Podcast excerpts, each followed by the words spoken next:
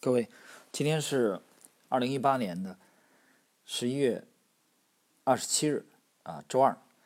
我们今天呢，继续来学习杰西·利弗莫尔的这个股票作手回忆录的第十三章的内容啊。我们知道这部名著呢，它是埃德温·勒菲弗啊来这个执笔，然后呢，根据了是杰西·利弗莫尔的回忆啊。那么在这部名著里边，他隐去了作者的呃这个实际的主人公的名字啊，用了一个拉里·利文斯顿来代替。那么其实影射的就是杰西·利弗莫尔。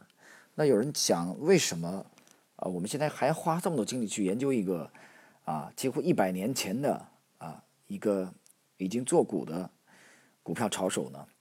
其实它的影响力呢，我在这个专辑当中系列节目当中已经有了很详细的分析啊。如果我们在录制到这个系列的第九集的节目的时候，还有一些初级听友不了解的话啊，那我这里可以简单的也举一个例子啊，来说明本书的这个重要性和本书作者啊，本书的这个主人公杰西·利弗莫尔的重要性。那么我们知道这本书是一九二三年美国威利出版社啊连载的形式啊，在当时的美国的报章上连载，后来才结集出版的。那么它的影响力到底有多大呢？我举一个例子。我们知道美国有一位老债王叫比尔·格罗斯，我们之前节目曾经有过提及。现在的新一代的债王叫冈拉克。比尔·格罗斯他虽然这两年的这个投资业绩啊明显的这个下滑啊不如他巅峰时代，但是这个人在华尔街的影响力是相当之大啊。巴菲特都非常看重他的观点。那么，像比尔·格罗斯这样的人物，他不止一次的对媒体讲到啊，每当他自己感到困惑的时候，便会实时的去翻阅《股票作手回忆录》，啊，居然可以几乎每一次都得到开解，啊，可见此书的重要性。那么，我们不止一次的去研究了，呃，从股市诞生以来的。可以给后辈的投资者带来启迪的一些名著，如果我们把这些名著的数量限制在十本以内的话，无一例外的，其中必然要包含一本，这本书就是《股票作手回忆录》啊，所以你就知道这本书到底有多重要了。好了，我们开始今天的内容啊，今天是第十三章，十三章的题目呢是“身为投机客，我的视野是始终支持自己的判断”。我们来看看这个埃德温·勒菲弗是如何描述的。呃，该章的第一百九十四页最后一个自然段：亏钱不会让我困扰。每次我在股市亏钱时，我总是认为我学到一些东西，认为如果我亏钱的话会得到经验。因此，这些钱其实是拿来当学费。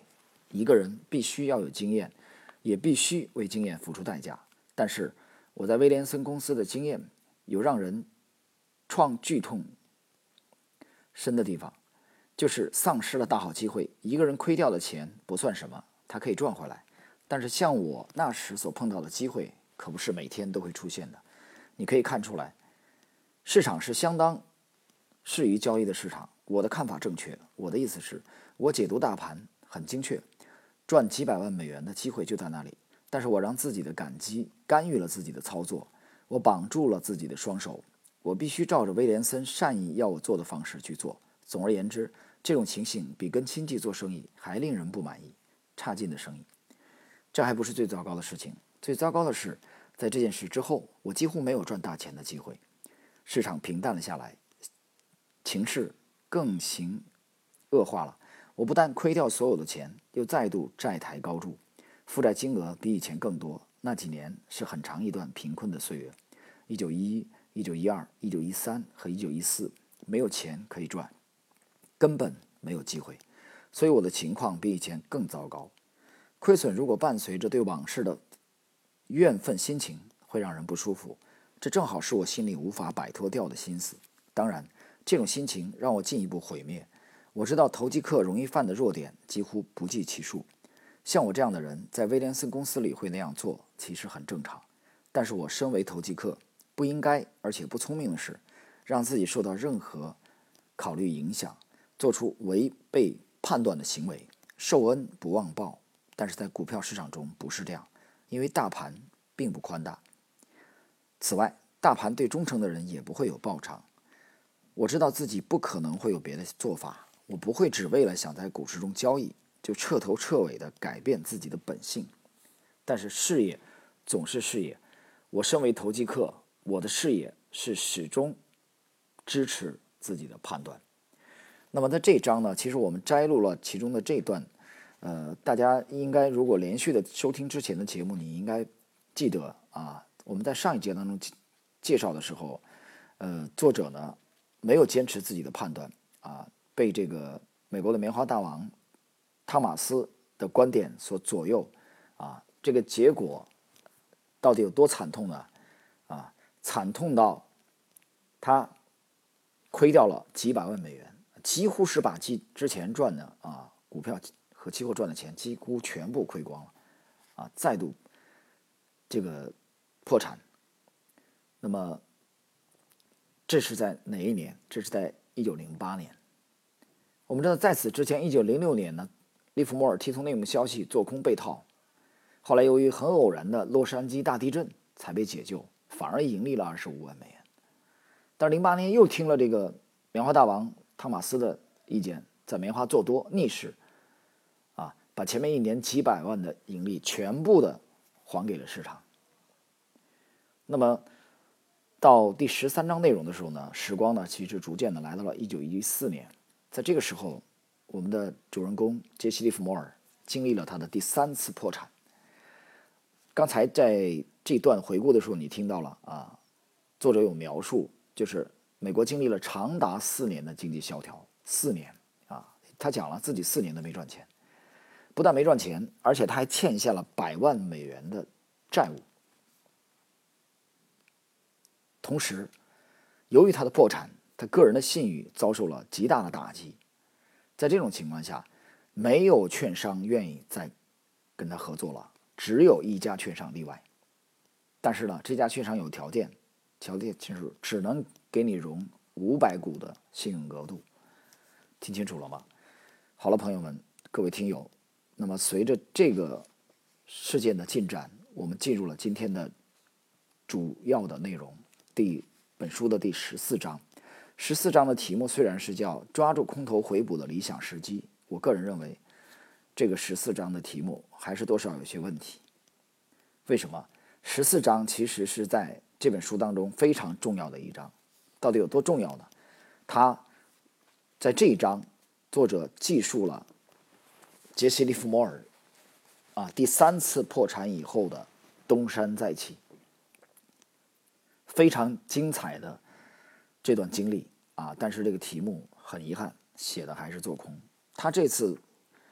这个大逆转，再度东山再起崛起，恰恰是做多啊！所以我们对第十四章的研究，我们重点集中在它是如何再次破产之后崛起的。那我们研究到这里之前，我们要交代一下当时的历史背景啊，在学习第十四章内容的时候，那么刚才我谈到了，只有一家券商愿意给他提供五百股的额度。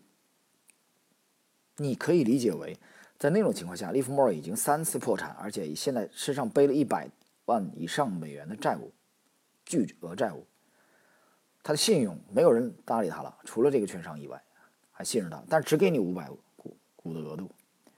其实某种程度上说，我们可以呃算一算时间，一九一八七七年出生啊，那么这个时候，利弗莫尔先生呢，已经有。三十七岁了，对他的人生而言啊，信用破产是最可怕的，因为别人不不信任你了啊，你就没有机会了。所以他还有微弱的亮光，他的人生就是五百股的信用额度，你可以理解为啊，做像一个这个枪手一样，只有最后的一颗子弹。如果这次再不能命中，那么他在这个行业的机会啊，几乎是可以说是微乎其微了。前面之年之前的四年，一二一三一四一四，啊，市场索然无味，基本上没什么机会，山穷水尽。所以这是杰西·利莫尔先生唯一的机会。那么他必须要做对，怎么做对？首先判断准大的趋势啊，大盘的指数的，同时选对个股。第三，找准介入时机。第四，要拿出自己的勇气。这次的精确度啊，几乎是要高达百分之一百以上，利弗莫尔才有可能继续的在这个行业生存下去啊。在当时，他面临的就是这样的险恶的状况。好，我们来看第十四章，两百零六页，这个。利弗莫尔究竟是如何通过这五百股的额度东山再起的呢？我们来看第三个自然段。由于全世界都知道的状况，在一九一五年初最重要的日子里，我最看好的股票是伯利恒钢铁。我几乎确定这只股票会大幅度上涨。但是为了确保我第一次操作就赚钱，而且我必须如此，我决定等到这只股票突破面额一百美元之后。我想我告诉过你。我的经验显示，一只股票第一次突破一百、两百或三百时，几乎总是继续会涨到三，再涨个三到十点到五十点，并且突破三百之后，上涨速度会比突破一百或两百之后更快。在我先前大笔操作成功的股票中，有一只是安纳康达。我在安纳康达突破两百时买进，一天之后用两百六卖出。我的股票刚刚突破面值时买进的手法。可以追溯到早年在空中交易耗子操作的岁月，这是一个很老的交易规则。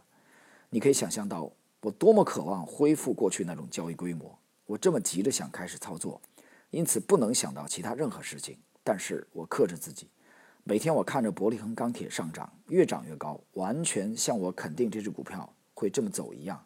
可是我还是那样压制自己，跑到威廉森布朗公司买进五百股的冲动。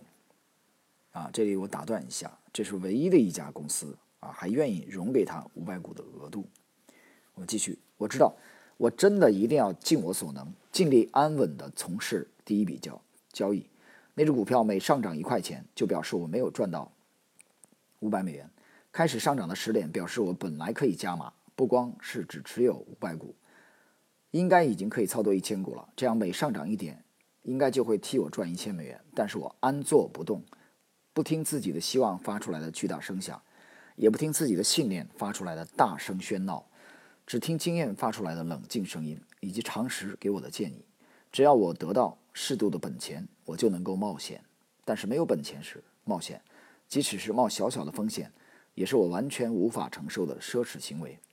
六周耐心的等待，但是最后常识战胜了贪婪和希望。这只股票突破九十时，我真的开始动摇了。我在滴血流汗，想想看，从我开始这么看好却没有买进，我没有赚到的钱有多少？这只股票涨到九十八时，我对自己说，伯利恒会突破一百，等它突破时，屋顶都会被冲得干干净净。大盘明显之至的在诉说同样的事情。事实上，大盘是用麦克风在诉说。我告诉你，股价记录器才印出九十八时，我在大盘上已经看到一百。我知道这不是我希望发出来的声音。但是我的心愿让我看到的情形，而是我的看盘直觉所确定的情形。因此，我对自己说：我不能再等它突破一百，我必须现在就买进这只股票，等于已经突破票面了。我匆匆赶去威廉布朗公司下单买进五百股伯利恒钢铁，当时是九十八元。我用九十八到九十九的价格买到五百股，买到之后，这只股票立刻飞跃上涨。我想那天晚上的收盘是一百一十四或一百一十五，我又买了五百股。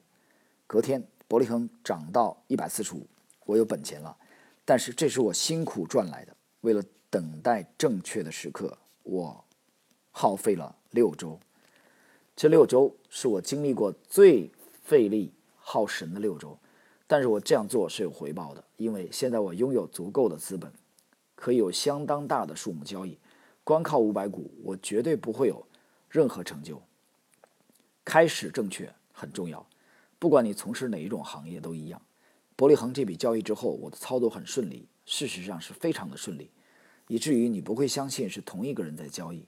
实际上我也不同了，因为我原来备受骚扰，错误百出，现在却轻松愉快、正确无误，没有债主骚扰，不再缺乏资金，这些情形不再妨碍我的思考，或妨碍我倾听经验告诉我的真正的声音。因此，我一路赚钱。那么，当我们学习到这里的时候，啊，大家要注意。那么，伯利恒钢铁这个股票，让我们研究的主人公杰西·利弗莫尔再度的崛起。那么，这个时间段是在二是在一九一五年的二三月份，我们看到了这个埃德温·勒菲弗的描述，利弗莫尔在苦苦的等待了六周之后，啊，在股价即将突破一百美元的时候介入。那么，这个时候，快速的啊，股价上涨到了一百四十五美元。那么，利弗莫尔呢，锁定了利润。大家想一想，从六月初伯利恒钢铁突破啊，三周以内涨到九十美元以上。那么，六周的时间，利弗莫尔按兵不动，在等什么？他在等最正确的那一刻，也就是他。刚才曾经回顾过的，开始正确很重要。不管你从事哪一种行业都一样。他就在等伯利恒钢铁的啊，股价最强悍的那一刻，才把自己的仓位介入市场来做多，来享受这个惯性。这是他啊，几乎是他最后唯一的机会了。那么从此战崛起之后，利弗莫尔再也没有。跟任何人在公开场合谈论过股票，而且他对所有任何关于市场的询问都保持沉默。我们继续来看本章，本章的第啊两百零九页最后一个自然段。一九一六年里，我随着涨势操作，我跟任何人一样看好，但是我也睁大眼睛，我知道凡事一定会结束。每个人也一样清楚。我保持警惕，寻找警讯。我对猜测消息从什么地方来，并非特别感兴趣，因此我并不是只注视一点。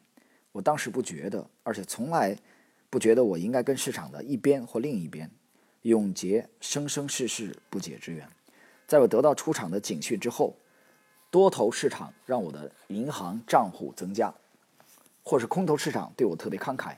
我都认为不是充分的理由，不足以让我坚守多方或空方。你不必发誓永远效忠多方或空方，你唯一关心的是要正确。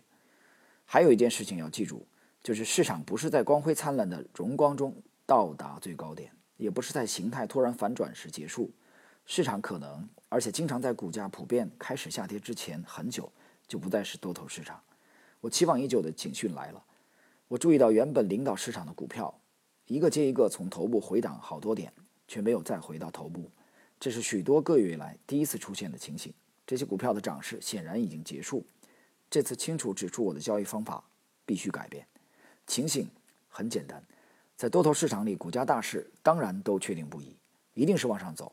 因此，任何股票背离大势，你大可以假设这只股票出了什么问题。这一点足以让有经验的交易者认定有什么地方出了问题。他不能指望大盘像老师一样说明，他的任务是倾听大盘再说出场，而不是等待大盘发出合法的批准文件。我前面说过，我注意到在惊人涨势中的领导股不再上涨，这些股票下跌了六到七个点，然后停在那里。同时，在新的领导股带领下，其他的股票继续上涨，因为这些上市公司本身没有出任何问题，原因一定要到别处去寻找。这些股票好多个月来都随时上涨。等这些股票不再上涨时，多头走势仍然继续强劲发展。这点表示这些股票来说，多头市场已经结束。至于其他的股票，上涨走势仍然确定不已。那么，我们看到了作者的这个技术啊，其实刚才有一段就是作者经常讲的名言啊：当牛市开始的时候，早已经不是熊市；或者我们把这话倒过来也成立：当熊市。开始的时候啊，早已经不是牛市，市场的这种征兆很真实、逼真的呈现在股价走势图当中。我们的任务只是要正确的去解读它而已。我们继续看本章的两百一十二页最后一个自然段。一九一六年，我净赚了大约三百万美元，靠的是在多头市场延续时做多，然后在空头市场开始时放空。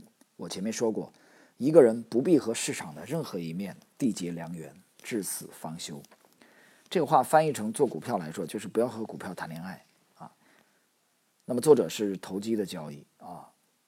他不认为把一只股票死死的抱住啊，永远的拿住，许多年的持有是正确的，所以这是从股票的角度。那么如果说这是做多啊，比如说买进，希望上涨盈利，那么做空也是这样啊，空头也不要说一味到底的做空，我们要根据市场的这个真实的走势，灵活的调整自己的这个操作的行为。所以利弗莫尔强调，一个人不必和市场的任何一面缔结良缘。